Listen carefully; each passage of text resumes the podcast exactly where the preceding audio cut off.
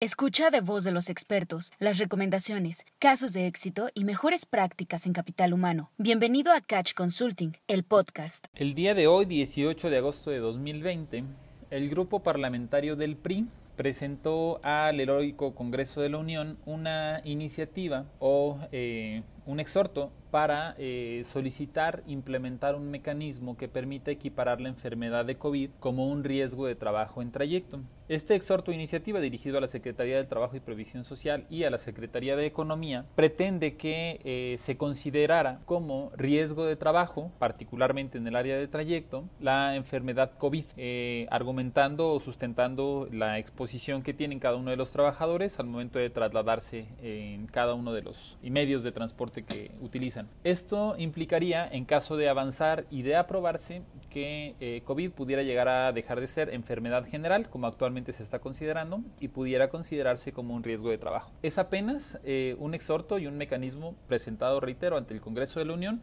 que tendría que ir avanzando, pero es un primer paso para que en algún momento dado en los centros de trabajo dejara de resultar como enfermedad general eh, COVID y se convirtiera en riesgo de trabajo como enfermedad de trayecto. Gracias por escucharnos. No te pierdas el próximo episodio de Catch Consulting, el podcast.